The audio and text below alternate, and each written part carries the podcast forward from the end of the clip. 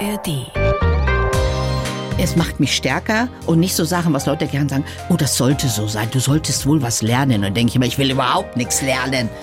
Aber im Nachhinein kann man sagen, das habe ich schon überstanden, das habe ich geschafft. Also ich habe alles in mir, Ja. um das zu bewältigen. Ja. Das ist sehr hilfreich. Die blaue Couch. Der preisgekrönte Radiotalk. Ein Bayern 1 Premium Podcast in der App der ARD Audiothek. Dort finden Sie zum Beispiel auch mehr Tipps für Ihren Alltag mit unserem Nachhaltigkeitspodcast Besser Leben. Und jetzt mehr gute Gespräche. Die blaue Couch auf Bayern 1 mit Dominique Knoll. Eine der erfolgreichsten Frauen im Speaker- und Coaching-Bereich ist heute unser Talkgast. Herzlich willkommen, Sabine Askodum. Hallo, grüße Sie. Also ich finde, wenn jemand 70 Jahre alt wird, ne, dann darf man auch knapp eine Woche später nochmal gratulieren. Also die allerherzlichsten Glückwünsche zum 70. Geburtstag. Am 7. Juli hatten Sie, ne? Genau, siebte, siebte, 70 geworden. Ja. Gab es denn ein großes Fest? Es gab ein mittelgroßes Fest. Nachmittags waren wir beim Kaffee trinken mit 20 Leuten und abends Familie und Freunde, auch so 22 Essen, aber nichts zu Hause gemacht, alles schön delegiert. Sehr Und es schlau. war zauberhaft. Weil da ist man dann am Ende ja immer der gestressteste von allen, ne, wenn man daheim eine Einladung Und ich hätte es eh nicht gemacht. Meine Tochter hatte das angeboten, aber ich wollte auch nicht, dass sie dann den ganzen Tag rennt. ja. Und so hatten wir alle einfach nur, wir waren relaxed, wir haben uns unterhalten, es war wunderschön. Gab auch keine schrecklichen Vorführungen von irgendjemandem. Es gab was Wunderschönes. Was Schönes, toll. Äh, mein Sohn hat einen Musiker engagiert. Ich wusste von nichts. Den kenne ich seit er elf war und angefangen hat, Gitarre zu lernen. Ist inzwischen ein begnadeter Gitarrist und er hat mein Lieblingslied gespielt. Welches? Led Zeppelin, Stairway to Heaven. Sie sind eine Rockerin. Ich bin eine Altrockerin sozusagen. Seit zwei, drei Jahren erst habe ich das entdeckt. Das war früher fand ich es mal laut und schrecklich. Und dann hat er das gespielt und ich habe nur geheult die ganze Zeit. Es war so schön. Und ja er kann spielen. Wow. Mit knapp 70 den Hardrock entdeckt. Sie sind mir eine Marke, Frau Ausgedommen. Wenn Sie jetzt mal Bilanz ziehen, 70 Jahre Sabine, wie sieht die denn aus? Oh, das ist ja schwierig für sich selber zu sagen. Die sieht sehr relaxed aus seit einiger Zeit. Ich bin sehr oh, gut unterwegs, habe noch schöne Aufträge. Ich mache, was ich mag. Also ich spiele wieder Tischtennis mit Freunden. Ich spiele Skat seit einigen Monaten mit Leuten aus der Nachbarschaft. Also ich spiele gerne, möchte aber auch gern gewinnen. Habe ich mir fast gedacht.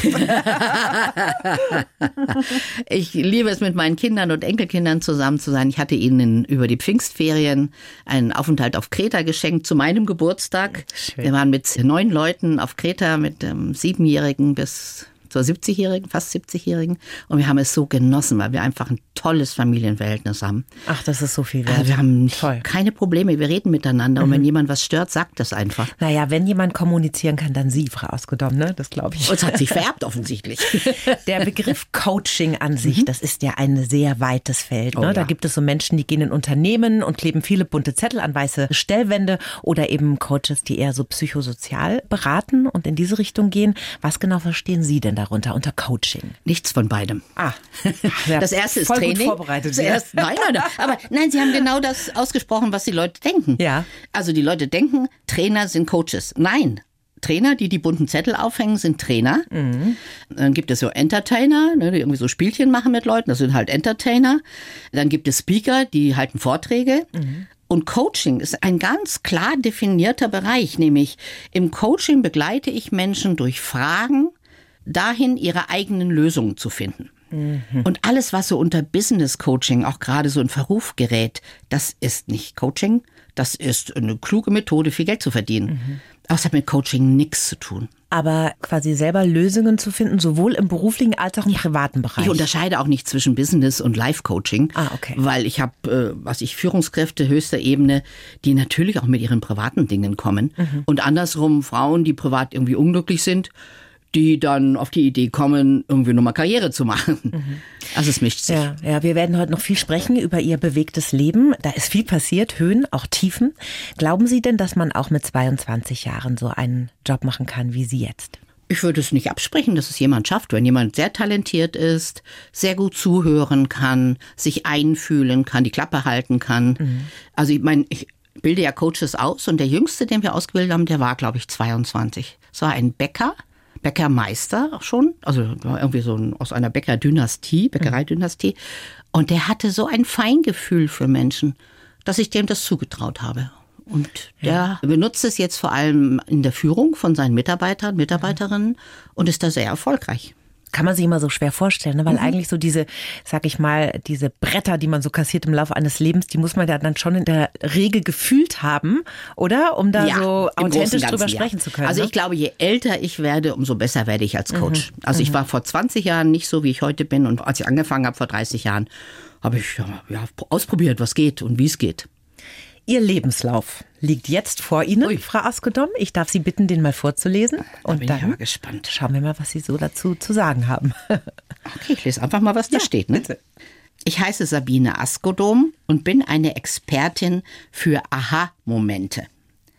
Dankbar bin ich für meine Umwege und Fehltritte, denn sie haben mich zu der gemacht, die ich heute bin. Eine der erfolgreichsten deutschen Frauen im Coaching-Business, Bestseller-Autorin und stolze Mutter und Großmutter. Nach 25 Jahren als Journalistin, Textchefin und Herausgeberin habe ich den Sprung in die Selbstständigkeit gewagt. Mein Mut zeichnet mich aus. Denn als unglückliches Dorfkind hat mich die Erkenntnis geprägt, dass ich mir selbst helfen muss. Gerettet hat mich das Schreiben. Stimmt. Meine ersten Gedichte haben mir die Umarmungen gegeben, die ich als Kind vermisst habe. Wollte mich zum Weinen bringen. Immer an meiner Seite waren und sind mein Humor und mein Lebensmotto, das da lautet, dann ist es so. Yes, stimmt genau. Können Sie ein großes Nicken rüberschicken? Absolut, dickes, warmherziges Nicken. Sehr schön. Expertin für Aha-Momente mhm. haben wir gerade gehört im Lebenslauf. Ihr aktuelles Buch heißt ja auch 70 Aha-Momente zum Glücklichsein, lebe selbstbestimmt und wild und weise. Ganz toller Titel, finde ich. Übrigens Glückwunsch, ne? Gerade auf die Spiegel-Bestsellerliste ja! gedonnert. Yes. Wieder mal. Platz Von 17 0 grade. auf 17. Super. Nach toll. einer Woche. Ja. Wahnsinn. Zweite Auflage schart schon mit den Hufen wahrscheinlich, ja. nehme ich an oder? Ja. Toll. Was ist denn für Sie exemplarisch so ein klassischer Aha-Moment im Leben?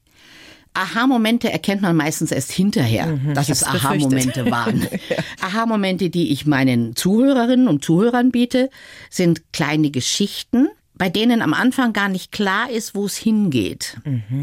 Also die werden wirklich so auserzählt und am Schluss kommt so dieses Ah ja. Ich hab's verstanden. Also ich kann zum Beispiel sagen, Stress macht blöd. Ja. Also stimmt, ist wissenschaftlich erwiesen, die haben es anders genannt, aber ich mhm. fasse es so zusammen. Oder ich erzähle die Geschichte meiner ersten Talkshow, der ich in einem grünen Seidenkleid sowas von abgefahren bin, weil ich konnte nichts reden, ich war so aufgeregt, ich habe oh geschwitzt wie ein Tier. Das grüne Seidenkleid war schwarz unter den Armen mhm. von Schwitzen.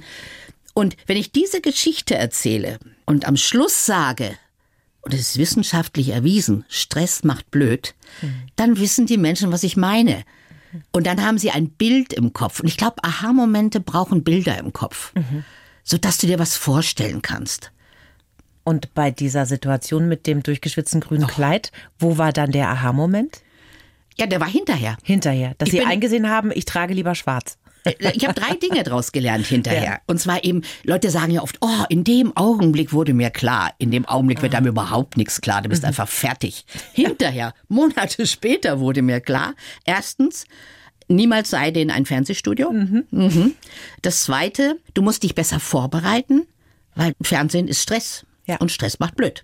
Und das dritte war für mich das Allerwichtigste. Die dritte Erkenntnis, der Aha-Moment war, du kriegst immer eine zweite Chance. Mhm. Und wenn du dich besonders blöd anstellst, auch noch eine dritte und noch eine vierte. Also es stimmt einfach nicht mit dem, dass man keine zweite Chance bekommt. Mhm. Und du lernst durchs Tun. Also hätte ich damals bei der nächsten Anfrage von einem Fernsehsender Nein gesagt, aus guten Gründen, ne? oh, ich bin zu doof, ich kann das nicht, mhm. säße ich heute wahrscheinlich nicht hier. Ja. Und das machen leider viele Frauen, stelle ich so fest, weil die so sehr überkritisch mit sich selbst sind, dass sie sagen, ach nee, ich muss das nicht. Nee, nee, ach nee, frag doch jemand anderen. Mhm. Und dann gehen sie immer so einen Schritt zurück und verschwinden im Dunkeln. Und das finde ich so schade. Ja, man muss sich da einfach nochmal konfrontieren mit dieser Situation. Ich hatte die exakt selbe, nur in Blau. Mit Nein. einem blauen Kleid. Echt? Genau so. Ja. Das ist Gruselig. Ja, Ja. ja, es ist ziemlich fürchterlich. Aber das ist ja ein Fehltritt und darüber berichten Sie ja auch in Ihrem Buch, in den 70er Haarmomenten. Da gibt es sogar ein ganzes Kapitel. Fehltritt zum Glück heißt das. Und da erzählen Sie sehr offen von drei Fehlern in ziemlich kurzer Zeit, innerhalb eines Jahres waren die, glaube ich, ne?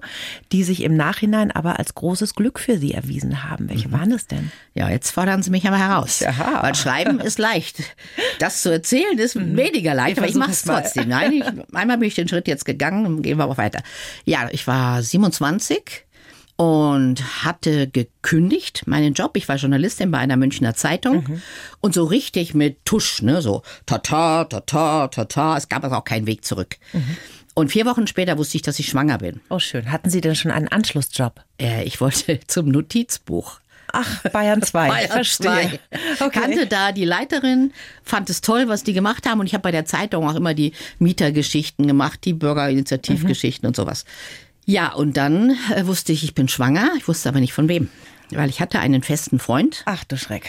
Aber auf einer Pressereise habe ich eine Nacht mit einem Kollegen verbracht. Und das fällt ja meistens nicht auf. Nur mein Freund war schwarz. Das ist Afrikaner. ist ja wie im Film. Oh es war Gott. die schlimmsten Monate meines ganzen Lebens. Ich glaub's Ihnen. Und kurz nach der Geburt habe ich gesehen, mm, das war der andere. Und dann habe ich noch mal ein paar Wochen gebraucht, bis ich das mich getraut habe, meinem dann auch noch angeheirateten Mann. Also ich war so wahnsinnig, ich hatte glaube so viel Angst, dass ich ihn dazu gebracht habe, mich zu heiraten, mein Freund. Aber da Obwohl wusste ich nicht, er bereits, dass Nein, er wusste, Ah. warte mal, bei der Heirat wu- wusste es dann schon, ja. Ja, ja. Aber er wusste es zwei, drei Monate nicht. Man sagt ja immer bei Babys, das entwickelt sich erst. Ach so, so. weil ich wollte gerade fragen, ist ja eigentlich äh, Und ich offensichtlich. wusste, ne? da entwickelt sich nichts. Und dann habe ich es ihm gesagt und ich hatte wirklich Angst, weil du weißt nicht, wie ein Mann dann reagiert. Ja. Der hatte sich wirklich gefreut und hat sich gleich in dieses kleine Wesen verliebt. Und dann hat er wirklich zwei, drei Stunden nicht mit mir geredet. Und dann hat er gesagt, das ist meine Tochter und sie wird meine Tochter bleiben. Wow. Und alles gut. Aber das ist groß, ne? Wow, das war schon heftig. Und Und, so das werde ich auch nie vergessen. Ja. Ja, ja. Und er liebt die bis heute. Toll. Heiß und innig. Und dann hatte er eine Bedingung. Und das war eigentlich dann, nein, es war kein Fehler, es war die Herausforderung. Er wollte dann mit mir auch noch ein Kind. Vorher wollte er eigentlich keine Kinder. Und dann aber doch. Und dann wollte er noch ein Kind mit mir zusammen. Und dadurch, und jetzt kommen wir zum großen Glück, habe ich zwei wundervolle, zauberhafte Kinder. Ich hätte das erste nicht, weil mein Mann wollte damals keine Kinder. Ich hätte das zweite nicht. Und heute denke ich mir, das musste so sein, offensichtlich. Ja. Ich sage mal, diese Kinder wollten geboren werden. Und die sind jetzt sogar so in ihrem Leben, die arbeiten auch mit Ihnen zusammen, Ja. die beiden, gell? Das ist toll. Ja, seit vielen Jahren arbeiten wir zusammen, sind Ja. jetzt Mitgesellschafter auch in meinem Unternehmen.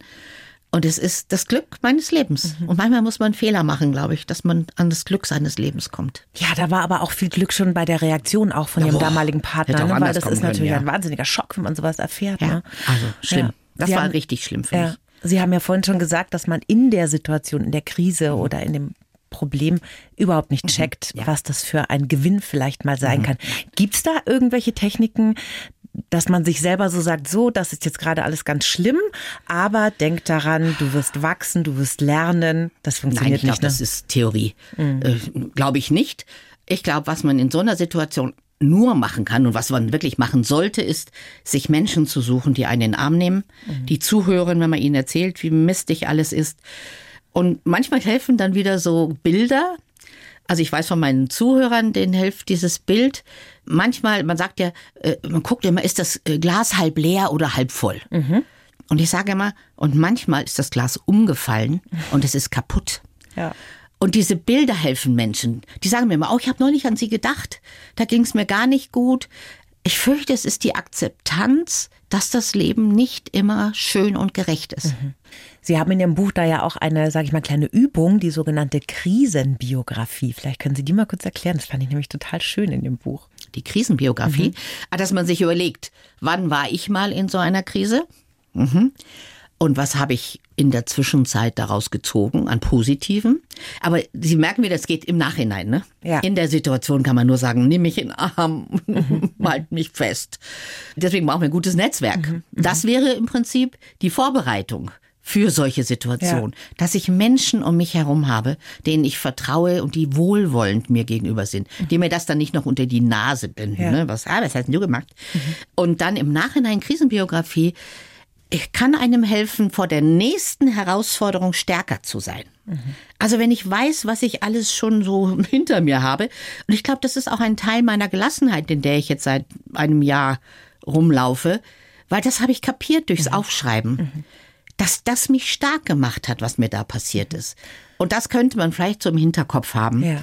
Es macht mich stärker und nicht so Sachen, was Leute gern sagen, oh, das sollte so sein, du solltest wohl was lernen. Und dann denke ich immer, ich will überhaupt nichts lernen. Aber im Nachhinein kann man sagen, das habe ich schon überstanden, das habe ich geschafft. Also ich habe alles in mir ja. um das zu bewältigen. Ja. Das ist sehr hilfreich. Also ja. zum Beispiel, wenn man schlimmen Liebeskummer hat nach einer Trennung und dann merkt, okay, eigentlich, ich bin jetzt alleine schon mhm. länger und das ist ziemlich gut, dass man einfach dadurch gelernt hat, dass man alleine auch ein glücklicher Mensch sein kann. Man das wäre so ein Beispiel. Glücklich ne? sein ohne. Ja. ja. Und das muss man sich ja nur merken. Das ist ja der Punkt. Und deswegen bin ich eine Verfechterin des Aufschreibens. Wir vergessen das ja alles wieder. Ja. Nö, ich war doch nie so unglücklich. Nö, ich doch nicht. Aha. Ja, also so ein kleines Tagebuch mhm. führen war, wo habe ich so eine Herausforderung bestanden? Was hat mir geholfen dabei? Ist ja auch gut. Mhm. Also welche Ressourcen in mir haben mir geholfen und wer hat mir geholfen? Ja. Was ich auch sehr schön finde, ist Ihr Glücksnugget-Modell. Das ist sehr einfach, sehr wirksam. Vielleicht können Sie das mal ganz kurz beschreiben. Ja, sehr gern. Ich beobachte immer und habe beobachtet, dass Menschen immer nach dem großen Glück streben. Also ich habe das immer verglichen mit so Goldwäschern, die im Fluss stehen und die wollen diesen großen Klumpen Gold natürlich finden. Während sie danach suchen, fließen Millionen von kleinen Goldnuggets an ihnen vorbei. Und sie bücken sich nicht mehr, um die aufzusammeln. Und so ist es oft mit dem Glück. Wir suchen nach dem großen, endgültigen, perfekten Glück. Und ich glaube nicht mehr, dass es das gibt. Was es gibt, ist in Millionen von kleinen Glücksmomenten, die uns so gut tun und die wir manchmal gar nicht wahrnehmen. Und deswegen Glücksnuggets. Ich habe immer so kleine Steinchen, die sind golden angemalt oder die male ich auch selber golden an. Und dann sage ich, gebe ich den Rat, also geh an die Isar, hol dir Kiesel oder in irgendeinen Fluss, Kieselsteine und dann mal die golden an und tu die in ein Glas.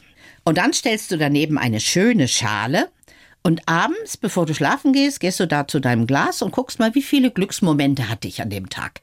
Und ich finde, Glücksmomente fängt an bei, der Nachbar hat freundlich gegrüßt. Das sehen wir immer so als selbstverständlich an. Nein, das war ein Glücksnugget. Oder, Mensch, ich habe da was gelöst, das habe ich schon lange versucht. Und diese Glücksnugget legt man dann in die Schale. Und nach einer Woche guckt man mal, wie viel Nuggets liegen da in der Schale. Und kann man sich freuen und sagen, ui, nächste Woche werden das noch mehr. Und es kann sogar sein, dass da sehr wenige drin liegen. Und ich mhm. finde auch das lehrreich. Weil dann kann ich mir überlegen, was muss ich tun, damit ich mehr Glücksnuggets mhm. bekomme. Was macht mich glücklich? Also welche Leben? Energiequellen mhm. ja. habe ich gar nicht genutzt? Mhm. Was mache ich gerne? Was macht mich glücklich? Mit wem kann ich lachen? Und dann kann ich sogar ein bisschen steuern, dass die Zahl der Glücksnuggets zunimmt. Mhm. Und dann kann man sagen, das passt schon. Und es gibt Tage, da gibt es keinen. Ist auch okay. Mhm. Aber das ist eben der Wahn vom Glück. Mhm. Ich müsste so durch die Welt laufen und immer glücklich grinsen. Ich kenne wenige Menschen, die das machen. Oder man fragt sich, was die genommen ja, haben. Ja. Mhm. Ist aber schön, dass Ihre Beispiele auch in dem Buch, die sind alle sehr haptisch. Ne? Mhm, das, ja. Da kann man immer was mit Ich anfangen. bin so eine Haptikerin. Ja, ich muss immer was anfassen. Geboren sind Sie in Niedersachsen, aufgewachsen im mhm. Weserbergland als Nesthäkchen mit mhm. drei älteren Brüdern. Oh. Da muss man sich ganz schön durchknabbern, oder? Nesthäkchen ist ein geschönter Begriff. Geschönt? Für die vierte mhm. einzige Tochter. In meiner Familie hieß ich Kühners letzte Hoffnung. Weil die drei großen Brüder sind alle von der Schule geflogen, mhm. weil meine Eltern unerträglichen Druck ausgeübt haben. Mhm. Und das war schon so ein Pfund. Kühners letzte Hoffnung. Also wenn ich musste dann wenigstens die Erwartungen meiner Eltern erfüllen. Habe ich dann auch teilweise. Mhm. Aber das war schon ein Ballast, den ich so mit mir rumgeschleppt habe. Also eine riesen Erwartungshaltung ja. da. Okay. Und wir waren auch in so einem Elternhaus. Wenn wir das gemacht hatten, was man von uns verlangte, dann war es okay. Aber wenn du dagegen verstoßen hast, bist du halt in Sekunden aus der Kurve geflogen, der Liebe. Ne? Mhm. Und das war schon sehr anstrengend. Also Liebe an Bedingungen geknüpft. Ja, reine Leistungsliebe. Mhm. Ja kommt man denn da raus? Ach, indem man das große Glück hat, eine Berufsberatung zu haben, kurz vorm Abitur. Und ich wollte da schon Journalistin werden. Meine Eltern waren beide Lehrer. Die hätten gern gehabt, dass ich Lehrerin werde und in Hannover studiere, hätte ich zu Hause wohnen bleiben können. Und ich wusste, ich muss weit weg. Und die Berufsberaterin sagte am Schluss, und dann gibt's da noch so eine Schule in München, na, da haben Sie eh keine Chance. Und ich sag, geben Sie mir bitte die Adresse. dann habe ich mich beworben an der Deutschen Journalistenschule hier in München und habe am Tag nach dem Abifest habe ich die Zusage gekriegt, dass ich angenommen worden bin. Von unter 30, glaube ich, war ich. Sie waren ja auch so eine unkonventionelle Jugendliche. Sie waren die erste Schiedsrichterin, ne? Ja. Bei einer Fußballmannschaft. Wie sind Sie denn dahin gekommen? Ich war die erste Fußballschiedsrichterin Deutschlands. Deutschlands Das gab vorher gar nicht. War, es war nämlich verboten, dass Frauen Fußball spielen. Ach so. Und wir reden von Deutschland, nicht von Saudi-Arabien. Welches Jahr war das denn? 69. 69. 69 wurde das Verbot vom Fußballverband aufgehoben, dass Frauen im Verein Fußball spielen dürfen. Mhm. Und mein Vater war Schiedsrichterobmann, der kam von einer Sitzung und sagte übrigens, wir haben heute beschlossen oder gehört, das Verbot ist aufgehoben. Also wenn du willst, kannst du Schiedsrichterin werden. Und ich wollte meinem Papa ja gefallen, auch mal, dass er auch mal stolz auf mich ist. Und habe ich mich sofort angemeldet, war die einzige Frau unter 30 Männern und habe tatsächlich den Kurs gemacht, die Prüfung gemacht und bin geprüfte Fußballschiedsrichterin. Und das hat Ihnen ja auch bei der Journalistenschule dann wiederum geholfen. Witzigerweise. Und das ist ja mein Learning aus dem Leben. Das eine bedingt manchmal das Mhm. andere. Also hätte ich auch gesagt, ja, ich habe immer schon gerne in einer Schülerzeitung gearbeitet, hätte ich kein Alleinstellungsmerkmal gehabt, wie man so schön Das sagt. haben sie alle, ne? Und bei mir stand es im Lebenslauf. Und es war eine, eine Chefredakteurin von der Brigitte da in dieser Prüfungskommission und die hat sofort das natürlich aufgegriffen. Sagt, wieso, wie Sie, kann, können Sie Schiedsrichterin sein? Habe ich das erzählt? Und dann habe ich die ganze Zeit geredet. Meine linken und rechten Nachbarn hatten nicht mehr viel zu sagen. Und das war einer der Gründe, warum ich wirklich genommen worden bin. Sie haben jetzt gerade gesagt, das haben Sie auch gemacht, um Ihrem Vater so ein bisschen Mhm. zu imponieren und zu gefallen. Das ist ja so ein Verhaltensmechanismus bei Kindern, die von den Eltern jetzt nicht Ja. so viel Anerkennung erfahren. Haben Sie das denn mit ins Leben genommen? Dieses Gefallen wollen ist ja auch was sehr weibliches grundsätzlich. Ja, ich glaube ne? schon, ja. Ja? Ja. Also mein Vater war stolz auf mich tatsächlich dann. Dann bin ich ja mit 19 nach München. Da ist er dann leider einen Monat später verstorben. Also ich habe das leider mit ihm nicht aufarbeiten können. Das tut mir heute noch ein bisschen Ja, leid. ja. Ja. Und das habe ich mitgenommen. Ich wollte lange gefallen. Warum war ich lange in dieser toxischen Beziehung mit meinem ersten Mann? Weil ich die Gute sein wollte. Ich wollte nicht die Böse sein, die ihn verlässt. Ich war schon einmal böse gewesen, das reichte. Ja. Ich wollte, ich hatte, wollte gefallen, aber im Lauf der Jahre, und da ist Journalismus, glaube ich, ein ganz guter Lehrmeister, bin ich immer selbstbewusster geworden. Ich habe Interviews geführt, ich habe Fragen gestellt, ich war Rathausreporterin, also hatte auch mit großen Tieren zu tun. Und da habe ich mein Selbstbewusstsein aufgebaut. Und ich weiß noch, ich habe mir den, das Kündigungsschreiben von meinem ersten Job, wo ich gekündigt habe, das habe ich mir aufgehoben. Noch so mit Durchschlag, ne, mit Blaupapier. Und das habe ich mir neulich, als ich das Buch geschrieben habe, wieder angeguckt. Und da steht tatsächlich der schöne Satz drin, es macht keinen Spaß mehr hier zu arbeiten. Aber ohne Spaß ist man auch nicht gut. Das ist eine Das war der letzte Kündigung. Satz meines Kündigungsschreibens. Ich glaube, der Chefredakteur hat gedacht, jetzt hat die Kleine nicht mehr alle.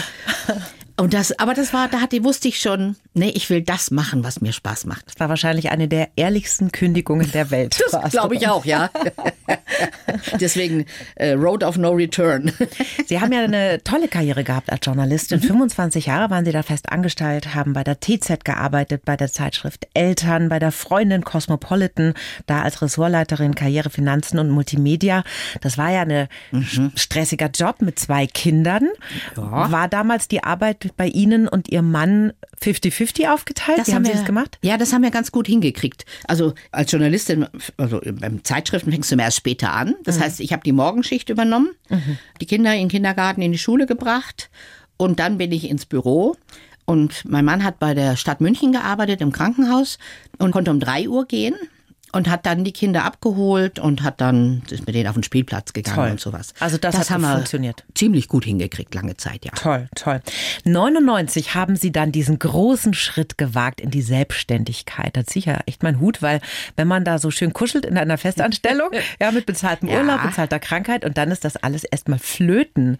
Was für eine Vision hatten Sie denn damals? Ich wollte das machen, was ich für richtig halte. Und ich hatte sieben Jahre das schon parallel gemacht. Also Bücher schreiben, Vorträge halten und dann auch inzwischen dann schon Coaching, weil ich hatte die Vier-Tage-Woche. Die berühmte Vier-Tage-Woche, über die gerade so viel diskutiert wird, die hatte ich damals schon. Und ich behaupte, ich habe in den vier Tagen genauso viel gearbeitet wie meine Kollegin in fünf. Das spricht nicht gegen die Kollegin, aber ich war einfach sehr gut organisiert, sehr straff. Ich habe halt nicht viel Kaffee getrunken. Und dann wusste ich nach sieben Jahren, es funktioniert. Ich dachte es jedenfalls. Also ich hatte einen Großkunden, eine große Bank. Und die hatte mir schon für das Jahr, als ich dann selbstständig war, sehr viele Aufträge gegeben. Als Coach schon? Nee, als, als äh, Trainerin und Rednerin. Okay. Da, da vom Coaching, da wussten die noch nicht so viel mhm. davon.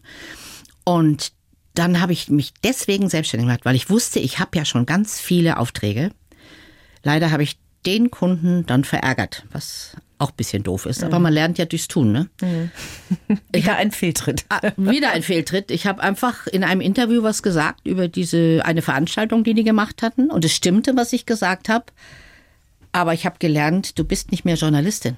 Mhm. Du bist Dienstleister. Unternehmerin, da muss man ein bisschen diplomatischer die Klappe, muss einfach die Klappe halten. Ja.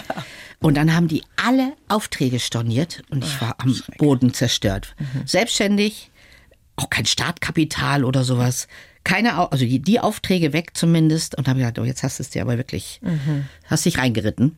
Und wie durch ein Wunder, muss ich wirklich sagen, haben sich die Termine wieder gefüllt mit anderen Aufträgen. Und es lief von Anfang an gut. Und es lief an und ich wurde bekannt und durch die Bücher natürlich immer ja, wieder auch ja. bekannt. Ich habe jedes Jahr ein Buch geschrieben und das waren so die Magneten, die dann Menschen angezogen haben. Das aktuelle ist ihr 36. Das stimmt ja, das? Ich glaube ja, wenn ich richtig gezählt habe. Das ist ja ein Irrsinn. Und zum Coach sind Sie denn autodidaktisch geworden ja. oder haben Sie ja. nie eine Ausbildung gemacht? Nein, nie. Also ich habe angefangen zu coachen 1992 und da habe ich es als Einzelgespräche gemacht. Also mich haben äh, Teilnehmerinnen von Seminaren gefragt, Frau Asker, machen Sie auch Einzelgespräche? Mhm. Ich habe gesagt, warum soll ich keine Einzelgespräche machen? Klar. Mhm. Und habe dann so Stunden vereinbart und habe mit denen geredet. Und dann war ich in Berlin auf einem Psychologenkongress und habe dort das erste Mal das Wort Coaching gehört. Das war in Deutschland nicht verbreitet, das kannte man nicht. Mhm. Und dann habe ich in dem Workshop gesessen, dachte, so mache ich es auch, so mache ich, das mache ich auch so, das mache ich auch so. Dann habe ich noch die beiden Bücher, die es über Coaching gab, damals gelesen. Es war nur für Zwei. CEOs, weißt du, nur Wirtschaftsführer wurden gecoacht. Und dann habe ich die gelesen, habe ich gedacht, ah, mache ich auch so. Ah, stimmt, könnte ich auch machen. Und dann habe ich mich von dem Tag an Coach genannt. Ja, okay. wirklich Autodidakt. Und dann ist irgendwann Siegfried Brockert in ihr Leben ah, getreten. ja. ne? Wann war das genau? Das war 2007. 2007 und bin 2000 ausgezogen von zu Hause. Mhm. Und dann war ich zwar noch verheiratet, aber Siegfried polterte in mein Leben, mhm. muss man sagen. Er war lange Jahre Chefredakteur der Zeitschrift Psychologie heute. Mhm. Wie haben Sie sich denn kennengelernt? Also er hat mich gefunden oder er hat mich erobert durch Frechheit, sagen wir es mal so. und zwar hatte ich in dem Buch meinen ersten richtigen Bestseller geschrieben, Lebe wild und unersättlich. Und die Süddeutsche hatte, glaube ich, eine Geschichte über mich gemacht. Und da stand eben drin, dass ich auch erfolgreicher Coach bin, ausgezeichnet und so blam blam. Mhm. Und dann bekam ich an dem Vormittag, als das erschienen ist, eine Mail von einem Mann, der schrieb, sehr geehrte Frau Askedom. Und ich weiß gar nicht, ob der sehr geehrte geschrieben hat. Irgendwie, hallo Frau Askedom. Ich habe der Süddeutschen Zeitung entnommen, dass Sie sich als Coach generieren. Meines Wissens nach sind Sie Journalistin. Wie kommen Sie dazu? Und ich lese das so und denke, was ist denn das für ein Depp? Und lese das meiner Tochter vor, die damals im Studium schon für mich gearbeitet hat. Und sag, hör mal an, was dieser Vollidiot hier schreibt. Und sage, darunter steht Siegfried Brockert. Mhm. Und sie sagt, Mami, den Namen kenne ich. Und ich sage, woher kennst du den Namen? Und es stellte sich heraus, dass ich ein Buch von ihm, er hat 40 Bücher geschrieben, mhm. ein Buch von ihm in der Literaturliste meines neuen Buches hatte. Und dann habe ich ihm zurückgeschrieben, also hören Sie mal, Sie pumpen mich hier so an und ich promote auch noch Ihr Buch. Mhm. Er schrieb zurück, wie kommen Sie dazu, mein Buch zu promoten? Der Beginn einer langen Liebesgeschichte. Einer großen hm. Liebe. Einer, wie ging das denn? Genau. Ich sage immer, Frechheit siegt und Siegfried hat immer gesagt, ja, und endet mit lebenslänglich. Wir haben dann zwei Jahre später geheiratet. Aber wie kam das denn? Habt ihr euch dann getroffen? Oder? Wir haben da hin und her geschrieben und dann merkte ich, das gefällt mir. Mhm. Ich war ja damals schon ziemlich bekannt mhm. und ich habe so viele Männer getroffen, die so ehrfürchtig waren. Mhm. Sie so, ah, Frau Askedom, ah. Aber es war nicht, es war nicht, nicht auf, auf Augenhöhe. Flughöhe ja, einfach, ja, das passte nicht. Mhm, mh. Die, war mir, die war mir zu schwach. So. Und dann kommt dieser Frechdachs und pumpt mich an und irgendwann hat mich das sehr gereizt. Und dann haben wir hin und her geschrieben und irgendwann schrieb ich, äh, wollen wir uns nicht mal auf ein Kaltgetränk treffen? Das war damals so Journalisten-Slang. Und er schrieb, Kaltgetränk ist mein Wort. Und dann war ich ganz klug, da habe ich gesagt, was machen Sie denn Ostern? Weil ich wollte wissen, ob er verheiratet ist oder nicht. Und er schrieb, Ostern habe ich ein Date mit meiner Steuererklärung. Mhm. Ah, habe ich gedacht, dann könnte was werden. Und dann haben wir uns zum Kaffee verabredet, weil im alten Café Roma, mhm. wobei das da so voll war, dass wir rüber in die Kulisse gegangen sind. In München. Mhm. In München. Und dann haben wir uns beide Sachertorte mit Schlag bestellt. Das ist schon mal ein gutes Zeichen, oder? Das stimmt. Und dann haben wir so geredet und haben nie wieder aufgehört zu reden, bis er halt leider in die Demenz versunken ist. Ach, wie schön. Das Aber Sie hatten glückliche Jahre zusammen. Zehn Jahre, ja. Mhm. Und Sie haben viel von ihm gelernt, ne? Das war ja, das war ja, andere Menschen machen ja einen Diplompsychologen. Ich habe einen geheiratet, das ist ja ein alter Witz, ne? Mhm. Und der hat mir dann erklärt, was das ist, was ich tue. Also er hat mir mal gesagt, du machst ja positive Psychologie. Und ich sage, was ist das? Noch nie gehört. Und er war der Experte für positive Psychologie in Deutschland. Und dann sagt er, schau mal, der Seligmann, einer von den Psychologen, hat erforscht das und das und das. Sag ich, ja, das ist doch klar. stärken, stärken. Ja, was soll ich denn sonst machen? Aber also das ist ja wirklich Er hat mir das, witzig, den ne? Unterbau Ja. quasi meiner, ja, weiß ich, intuitiven Coaching-Art gegeben. Und dann hat er mich ermutigt, A, ein Buch drüber zu schreiben. Dann kam 2000 12 oder 13, 13 glaube ich, mein erstes Buch über Coaching raus. Da hat er mitgemacht, mitgearbeitet. Und dann hat er mich ermutigt, eine Coaching-Akademie zu gründen.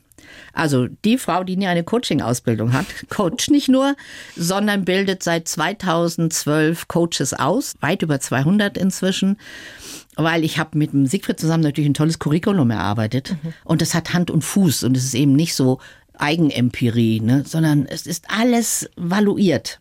Und dann habe ich mich getraut, das zu machen. Toll. Wenn man da auf so vielen Ebenen so unglaublich funzt miteinander. Also man liebt sich, man kann reden ohne Ende, man kann sich austauschen, man kann sich auch mal streiten und findet sich dann wieder. Das ist ja ein absoluter Glücksfall. Und ihr Mann ist mittlerweile dement, lebt im Pflegeheim. Ne? Ja. Wie sind Sie denn da klargekommen, als er dann plötzlich weg war? Stelle ich mir echt heftig vor. Das war heftig. Bis dahin, bis 2019, war er noch zu Hause und ich habe das wirklich mit Hilfe einer Demenzassistentin gewuppt, was anstrengend genug war, weil er war Wegläufer. Und das heißt, er war immer wieder verschwunden und dann kam die Polizei, hat ihn wieder gemacht. Also die, es waren so drei Jahre, die waren einfach nur heftig. Und dann hatte ich endlich diesen Platz in dem Pflegeheim. Erstmal musste ich mich dazu entscheiden. Das war schon mal die erste große Herausforderung. ja. Ich kann doch den Mann nicht ins Heim geben. Das ist ja Verrat an dem, was ich versprochen habe. Und dann hatte ich eine tolle Therapeutin, die sagte, Frau Askedam, Ihr Mann kann nicht mehr für sich entscheiden. Sie müssen für ihn entscheiden. Okay, dann habe ich ihn da angemeldet und er wollte natürlich, er hatte nichts. Er hat immer gesagt, er hat nichts. Mai, bisschen Vergesslichkeit hat doch jeder. Und dann habe ich ihn wirklich dahin gelotst in das Heim. Und als er dann im Heim war, und er war dann auch sehr schnell ganz zufrieden dort und hat sich dort auch eine Frau gesucht, das hat mir dann leider die Beine weggezogen. Nach vier Wochen hat er mir seine Frau vorgestellt. Und konnte sie gar nicht mehr zuordnen? Nein, wusste nicht. Das wusste er vorher schon nicht genau, wer Okay. ich bin. Die Frau, die da immer um ihn herumwedelt. Und das hat mir echt die Füße weggezogen. Da war ich fertig. Dann bin ich zusammengebrochen. Da konnte ich nicht mehr. Also ich hatte wirklich mich so lange ge geopfert oder was auch immer man dazu sagen will, auch aus Liebe. Ja. Aber dann hat er mir die Dame seines Herzens vorgestellt und das war das, wie er mich immer vorgestellt hat. Und da hat es mich umgehauen. Da war ich erstmal, bin gestürzt auch noch in der Zeit, habe mir mein Knie verletzt. Das passt ja dann immer alles so Absolut, zusammen. ja. Ich konnte nicht mehr laufen. Ich konnte die fünf Minuten von mir bis ins Büro nicht mehr laufen. Ich habe mich an jeder Ampel festgehalten oder an jeder Laterne. Ich hatte keine Kraft mehr, null. Und dann habe ich mir recht schnell eine Therapeutin wieder gesucht, weil ich merkte, ich kam aus dieser tiefen Traurigkeit nicht mehr raus. Ich war, ich hatte kein Lebensziel mehr. Mein Lebensziel war, mit Siegfried alt zu werden. Das war mein Ziel. Ich hatte keine anderen. Und plötzlich stand ich da allein und er brauchte mich nicht mehr. Und vielleicht können Sie sich vorstellen, der Verstand sagt freudig. Mensch, der hat natürlich. jemanden, ist das nicht schön? Die hat ihn immer an der Hand genommen und die sind dann da rumgelaufen. Aber das Herz ist halt gebrochen. Ja. Meine äh, Therapeutin hat mir assistiert, oder wie heißt das, das hat mir dann attestiert hinterher, das, das Broken Heart Syndrom, was man ja wirklich kennt, was wirklich eine Krankheit ist. Ja. Und dann habe ich, ich sag jetzt mal, durch die Chance Corona, muss ich wirklich sagen, Zeit gehabt, mich zu regenerieren, was für mich zu tun, weil im März 2020 waren alle Aufträge weg. Also hatten wir eh nichts zu tun. Ich Das war war der da. erste harte Lockdown. Auf ne? der einen Seite ganz schrecklich, alles wurde abgesagt. Und auf der anderen Seite muss ich im Nachhinein sagen, es hat mir die Chance gegeben, zu mir zu kommen. Wirklich regelmäßig in die Therapie zu gehen. Ich habe mir einen Personal Trainer gesucht, regelmäßig Sport zu machen. Mein Orthopäde hat schon von künstlichem Kniegelenk gesprochen. Mhm. Und ich laufe heute wie ein junges Füllen, Toll. allein durch den Sport und durch die Bewegung. Was sagt mein Trainer immer? Motion is Lotion. also die Bewegung gibt dem Gelenk ja, Schmiere. Schmiere, genau. Aber schauen Sie auch in so einer Situation, und das stelle ich mir so heftig vor, mhm. wie Sie schon sagen, ja, äh, dieser Widerspruch zwischen Herz und Verstand. Ja. Er ist gut aufgehoben, er hat da eine Partnerin, mhm. wie toll für ihn, aber es ist doch der Mann, den ich so lange ja. geliebt habe und mein Partner und so weiter. Aber Sie haben sich sofort um sich gekümmert und das ist wirklich bewundernswert, finde ich, wenn man in so einem Tief steckt, dann trotzdem sich so zu organisieren und zu sagen, ich hole mir therapeutische Hilfe, ich bewege den Popo und schiebe ihn raus. Und man weiß das ja in, in ganz schwierigen Phasen des Lebens. Alleine Sport, das wird ja. Wunder. Ja. Ne? Gut, ich bin ein Coach. Ich wusste, dass ja. man Hilfe kriegen kann. Und es, äh, glaube ich, auch mein Vorleben hatte damit zu tun. Ich wusste, ich muss es alleine machen. Mhm. Ich muss es schaffen. Es kommt keiner. Ja. Und es gibt ja so Frauen, die bewundere ich so und beneide so. Die haben irgendwie sechs Freundinnen, wenn sie in einem Scheidungsfall sind mhm. oder sowas. Und die eine kocht die Suppe und die andere kümmert sich und die dritte massiert ihr den Rücken. Und sowas hatte ich irgendwie nie. Mhm. Und dann wusste ich, ich muss mich jetzt mit dem Schopf aus dem Dreck wieder rausziehen, mhm. sonst bin ich verloren. Und es war ziemlich kritisch zwischendrin. Also erstmal im Flieger, das weiß ich noch, und dachte so, pff, wenn der abstürzt, ist auch nicht schlimm. Wofür eigentlich? Also mhm. es war nicht ganz ohne. Mhm. Aber es hat ein Jahr gebraucht und dann war ich annähernd wieder die, die ich bin. Können Sie sich denn vorstellen, nochmal einen neuen Partner in Ihr Leben zu lassen? Habe ich auch zwischendurch drüber nachgedacht. Ich war mal auf so, so Portalen für mhm. ältere Herrschaften mhm. und habe dann festgestellt, nee, das geht so nicht. Da ist der Siegfried noch zu präsent. Mhm. Und er war so ein toller Mann. Weißt du, da kann ja keiner gegenhalten. Ja. Und jetzt sage ich immer so, ich brauche es nicht, ich bin sehr glücklich, auch allein, ich habe mich mit mir selbst versöhnt. Mhm. Wenn mir einer vor die Füße fällt, dann schauen wir mal. Das ist ein schönes Bild. Würde es nicht ausschließen, aber ich suche nicht. Nein. Das passt alles so gut zu Ihrem Lebensmotto. Das heißt, dann ist es so. Richtig. Und das heißt so mit Gleichmut annehmen. Ja. Ja, oder? Mhm. Dann ist es so. Das Leben ist nicht nur toll. Das Leben ist gemein, das Leben ist hinterhältig. Mhm. Und manchmal ist es schön. Und wir können gegen die Schicksalsschläge nichts machen. Ich vergleiche das aber gern mit Tennis. Und ich sage, das Leben ist wie Tennis spielen. Wie der Ball kommt, das kannst du nicht beeinflussen. Der Schicksalsschlag kommt, ob du willst oder nicht. Worauf es ankommt, ist unser Return. Also, wie mhm. schlage ich den Ball zurück? Und da haben wir Einfluss drauf. Das entscheiden wir. Ja. Ob wir zusammenknicken und sagen, es hat eh alles keinen Sinn, oder ob wir sagen, na, schauen wir mal. Ja, wir sind dem nicht ausgeliefert. Ja, und ne? es kommt, wie es kommt. Und da bin ich wirklich fast ein bisschen fatalistisch. Mhm. Mhm. Aber wie ich damit umgehe, das ist meins. Mhm. Auf dem Cover Ihres Buches steht, lebe selbstbestimmt und wild und weise. So, was haben Sie denn noch so vor die nächsten Jahre, Frau Askodom? was ist denn da wild?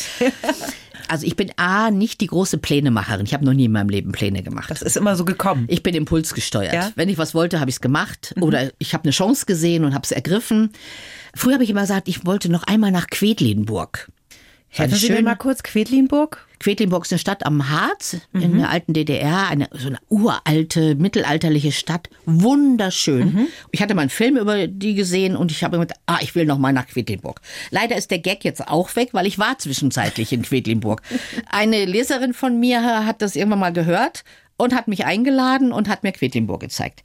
Also ich habe keine großen Pläne mehr. Ich habe so kleine Mini-Mäuseschrittpläne. Meine Kinder haben mir zum Geburtstag zwei Tennisstunden geschenkt. Habe ich mir gewünscht, auch ehrlich gesagt. Ich habe früher richtig gerne Tennis gespielt. Mhm. Und jetzt möchte ich ausprobieren, ob es noch geht. Mhm. Also, was sagen die Knie? Oh, sagt die Lunge, schaffe ich das noch? Macht es mir noch Spaß? Und das werde ich jetzt ausprobieren. Und ansonsten freue ich mich auf wunderbare Jahre mit meinen Enkelkindern und meinen Kindern. Ich freue mich auf Überraschungen. Ich glaube, das ist mein Lebensmotto. Ich glaube an Chancen, ich glaube an Überraschungen und ich glaube, dass das Leben noch viel für mich bereithält. Aber ich plane nicht darauf los. Aber ich bin offen, ich bin weit offen. Ja, das ist toll. Und weiter schreiben wahrscheinlich, oder? Weil das mm. war ja schon immer ein Ventil. Nö. Nee? Eigentlich nicht. Ich wollte, ja, ich wollte ja das Buch schon nicht mehr schreiben.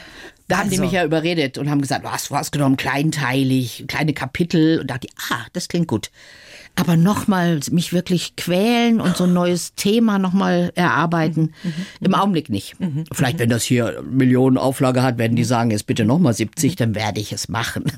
Aber früher, als Sie jünger waren, ja. da haben ja Gedichte Sie schon auch so ein bisschen gerettet in schwierigen Zeiten. Ne? Absolut. Also in diesen Gedichten konnte ich die Gedanken ausdrücken, die ich nicht sagen durfte zu Hause. Mhm. Also ich habe traurige Gedichte geschrieben. Meine Mutter hat mich mal erwähnt, also sie hat in meinem Zimmer gestöbert, um ehrlich zu sein. Und als ich aus der Schule kam, sagte sie, hast du Selbstmordgedanken? Und ich, nee, warum? Äh, ja, ich habe deine Gedichte gelesen, die lagen da so, ja, ja, klar. Mhm. Und als ich sagte nein, dann sagte sie, dann ist ja gut. Aber da habe ich meinen ganzen Herzschmerz, Weltschmerz reingeschrieben und das hat mir gut getan. Ich vergleiche meine, was ich geschrieben habe und meine Bücher mal mit meinen Schwestern, die ich nie hatte. Mhm. Und ich habe früher schon immer gedacht, wie schön, wenn ich eine Schwester gehabt hätte. Ich glaube, der hätte ich mich anvertrauen können. Ja. Mit den Jungs ging das nicht. Ja. Und dann wurden halt die Bücher zu Schwestern. Sie haben ja 36 geschrieben. Wir haben so viel Lesestoff von Ihnen, Frau Askodom. Zum Schluss eine Frage, die ich jedem Gast stelle. Was würden Sie im 20-jährigen Ich aus heutiger Sicht gerne sagen?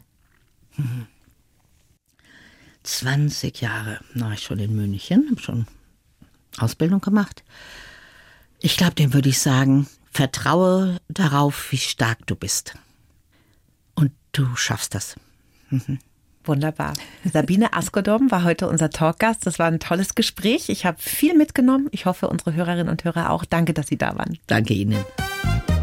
Die Bayern 1 Premium Podcasts. Zu jeder Zeit, an jedem Ort. In der App der ARD Audiothek und auf bayern1.de. Bayern 1 gehört ins Leben.